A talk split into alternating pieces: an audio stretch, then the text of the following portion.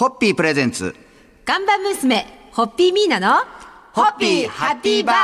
皆さんこんばんは、ホッピーミーナです。こんばんは、落語家の立川しららです。えー先週に引き続き、今週も、元和田博とマヒナスターズの最年少メンバーとして活躍されて、現在はムード歌謡漫談家として活動されているタブレット潤さんをゲストにお話を伺います。今日もよろしくお願いいたします。よろしくお願いいたします。実は、タブレット潤さん、最近まで介護のお仕事をされていたそうで、そのお話をちょっと、は日お聞きしたいなと思うんですけど、ええちょっと端折ってしまったんですけど、はい。まあ古本屋の、はいはい。そこは潰れてしまって、まあそのちょっと後に介護の仕事を実はちょっと始めて、はい。その最中にマヒナスターズに入るといはい。うのがありまして、まあ、ちょっと資格を取らなきゃみたいなところでヘルパー2級を取って、はい。で、そうです。実はずっと続けていて、はいあの、まあ、コロナ禍でちょっと行けなくなってしまったというのがあって、そそれまで訪問介護をずっとやってたんですけれども、はい。でもそういう世代のその介護をされる方って、タブロっていうジュンさんが歌われてるはい。音楽がすごく好きな世代じゃないですか。そういう方の前で歌ったりとかは、あ歌に限らず結構古いはいはい歌とか古い物事うん。がすごい好きなので、そういう方からリアルにその高齢者の方からあオンタイムで例えば戦争のお話とかも今もう聞けない、そういう体験者の方のお話を聞いたりでなおかつ僕が古い歌好きなので、そういったご利用者様にはい。歌うとすごく喜ばれるというのがあって、これはちょっと僕自身もはい。非常に生きがいのような仕事になっていってというのがありまして、はいでずっと続けていったというのはあるんですけれども、でもなんか本当マヒナスターズに入ったいきさつも先週お聞きしてすごいあの運命的なものでしたけどこの介護のお仕事を始めるっていうのもそういうものを実際に体験してきたその歌をそのリアルタイムで聴いてた人の話とかを聞きながらまたそれも吸収できるっていう意味ではうん。本当にその介護の仕事と出会ったのも転職ってね。ことですよね振り返ると。結構転職な気はして、だから本当またやりたいなと実は思ってるぐらいなんですけれども。ちょっと大変な状況でもありますからね。ねえーはいじゃあ今日はそろそろこんなところで乾杯のご発声を皆さんいただけますでしょうか。はい。多くの高齢者の方を癒し、元気を与え続けたタブレット13のご存在に乾杯を捧げます。ホッピーホッピープレゼンツ。ガンバ娘、ホッピーミーナの、ホッピーハッピーバー皆さんこんばんは、ホッピーミーナです。こんばんは、落語家の立川しらるです。えー今夜も元和田博とマヒナスターズの最年少メンバーで、現在はムード歌謡漫談家として活動されております、タブレット潤さんをゲストにお話を伺います。今夜もよろしくお願いいたしますよろしく。お願いいよろしたします。くお願いいたします。えー今夜はですね、もともとの田淵潤から、タブレット潤へこの転身されたお話を伺いたいと思うんですけども、これはどういったきっかけで、まあ、今年、まあ、歌手になって20年なんですけども、まあ、10年は田淵潤で普通に歌手でやっていたんですけれども、あの、浅草の東洋館というところにちょっと出てみないかという話があって、まあ、その時も最初歌だけで出ていたんですけれども、毎週出てほしいというようなことがあって、そこからちょっとやっぱ歌だけだとうん、ちょっと浮いてしまうというのもあって、ちょっとネタ的なことができないかということで、まあ、その時にちょっとあの歌手で育てたい方がそういうお笑いとかやめてくれと、はい。ふざけたことはやめてくれみたいな、で名前を変えろということで,、はい。で東洋館だけであの、まあ、思いつきで田淵だったのでタブレットと、はい。ちょっとお菓子を持ってったので、はい。お菓子のタブレットからあの 本当にその場で考えついた名前で、え昔まあフォークソングとかも好きで学生時代にあの海苔弁当の白身魚フライが好きでみたいな、まあその白身魚が実はメルルーサという深海魚で、でメルルーサありがとうみたいな歌を作っていて こうなんか真剣に歌ったらこう東洋館ではい。初めてこうちょっと爆笑に近い感じの、うんご現象が起きましてなかなかないスタイルですからね。そうですね。はい。まあ、その東洋館に出てる時になんだこいつはとなって、お笑いの事務所にスカウトされて、そこから本格的にちょっと芸人という、はいはい。もう芸人になるまでは実はあの歌手としてはラジオとかテレビも一切出たことがはい。実はなくって、はい。で芸人タブレット順として出たのが実はメディアで初めてになったので、はい。で結局タブレット順としてあのちょちょっと知っていただいたというのがあぜひですね、まだ浅草の東洋館行ったことない方、はいぜひあのタブレット潤さんも出ておりますので、はいそうですねお越しいただきたいと思います。はいそれでは乾杯のご発声いただけますか？はい。ムード歌謡漫談という新ジャンルをものの見事に開かれたパイオニア、もうタブレット13に乾杯を捧げます。ホッピーホッピープレゼンツ。看板娘、ホッピーミーナの、ホッピーハッピーバー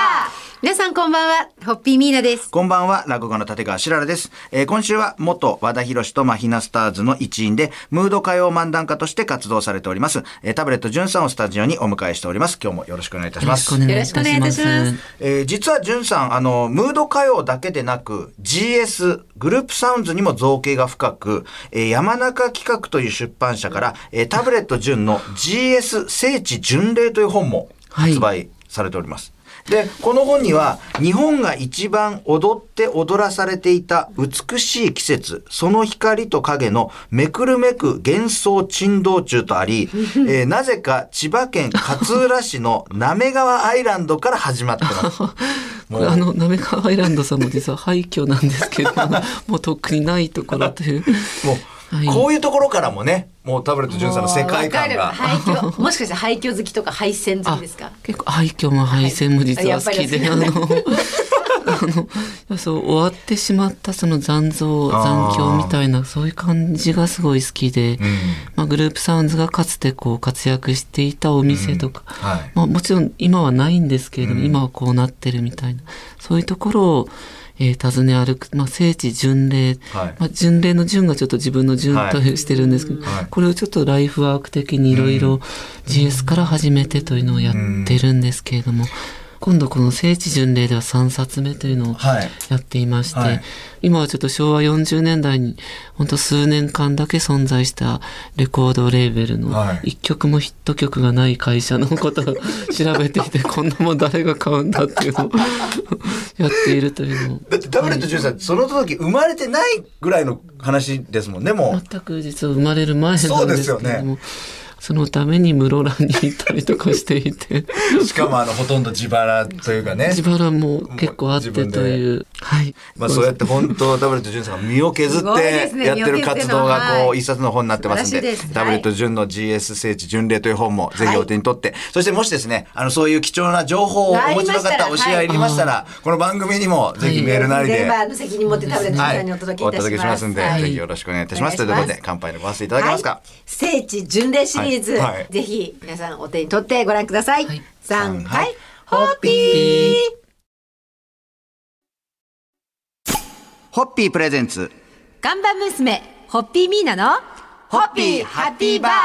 皆さんこんばんは、ホッピーミーナです。こんばんは、落語家の立川しららです。えー今夜もタブレット潤さんをゲストにお話を伺います。今夜もよろしくお願いいたしますよ。ろしくお願いいたします。えー歌も上手でムード歌謡と漫談をコラボさせるなど芸達者な潤さん。実はですね、皆さん、モノマネが得意なことでも有名なんですよ。なんか、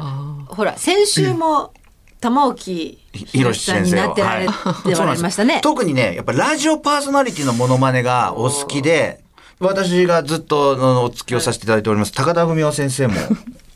えー、高田フィーのラジオ。お前何やってんの偉そうには知らない。いや、でも、本当お上で、手やっぱ喋りのその。ラジオの声を真似するって、で、あの、松村邦弘さん、はい。あの、ビバリーヒルズの、はいは、あの、セリフを紙に書いて書いてブツブツ言いながら書いて書いて、覚えるっていうのを僕間近で見てるんですけど、タブレット間潤さん、ど。どうやって覚覚えるっていうか、あ、でも僕もまあ、でも松村さん式でこう、書いて書いてそれを読んでははい。何回も聞いてって感じ。そうですね。やっぱ、まあ、基本的にはでもやっぱ好きな方という尊敬する方でやっぱずっと聞いてたから、はいはい。なんとなくこう心に染みているという方が多いんですけれども、え、で、あの、最近マスターした人っていうのはいらっしゃいます？まあ、日本放送さんであの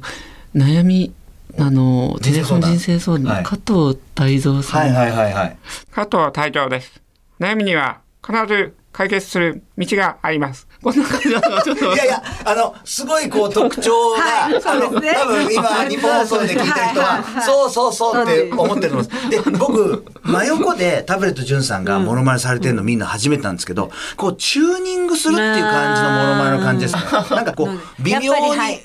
喉の感じとかあを、のそうです。ねその方のこう人格というかはい。一応下ろす作業がある、あのちょっと時間がいるんなんかですけど喉のあたりがこう、ちょっとピクピクピクしながら、音をこう、整えていく感じが、今、真横で、楽器みたいに使ってる部分もあるのかもしれないですね。あーなるほど、ちょっとこしらえる作業が。あの、見栄えはどうじゃなくて、この声を出すために、そうかチューニングってそういうことか。それではそろそろ乾杯のご発声いただけますか。声を聞き分け再現できるこの素晴らしいはい。才能に乾杯を捧げますホッピー。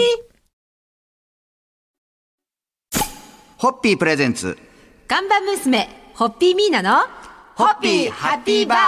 皆さんこんばんはホッピーミーナですこんばんは、落語家の立川しららです。えー先週、今週と2週間にわたって、元和田博とマヒナスターズのメンバーで、現在はムード歌謡漫談家として活躍されてます。タブレット潤さんをゲストにお話を伺ってまいりました。2週間本当にありがとうございましたありがとうございましたえー昭和歌謡を愛する潤さん、その魅力を多くの人に伝えようと、読売カルチャーセンターで講師をされてるそうで。ああそうですね。一応講師っていうほどではないんですけれども、あの一応歌謡曲講座という形でやらせていただいて。生徒にはどんな方、どんな世代のどういう方がいらっしゃるんですか？そうやっぱ昭和歌謡がお好きでこう通ってきた方ですね。はいそういった方にまあ本当教えることは別に何もないんですけれども、まあ、その方がお好きな歌もお聞きしながら、まあ、自分が知っているちょっとしたうんちくであるとか、まあ基本的にレコードを持って行ってこうプレイヤーで聴いて、はい。で皆さんでこうその浸るというようなあ感じ。本当それこそホッピーがあればあの いいなというようなそうですね。そうなんですけれども。えーそしてあの、まあ、時間短くなってしまいましたが、最後にあのタブレット潤さんから何かメッセージとありましたら、はい。メッセージとかご自身の夢とか。夢とか、はい。何かお聞きしたいと思うんですが、えーまあいろいろ結構やらせていただいてるんですけれども、まあ結局ですね、僕はあの本当飲むのがとにかく一番好きで、あの仕事が終わってから飲むというのを生きがいにしている、えーだけの男なのでですね、あの大事です。とにかく美味しい酒を飲めたらということで、はい。えそこにはやはりホッピーが、あのなので、あの、ぜひ皆さん、あの、はい。白羽さん、もう、なんかこの3人で、ホッピー会を、あー喜んで歓迎でございます。ぜひぜひ。ぜひ今にこれを、今こう現時点で一番望んでるのは、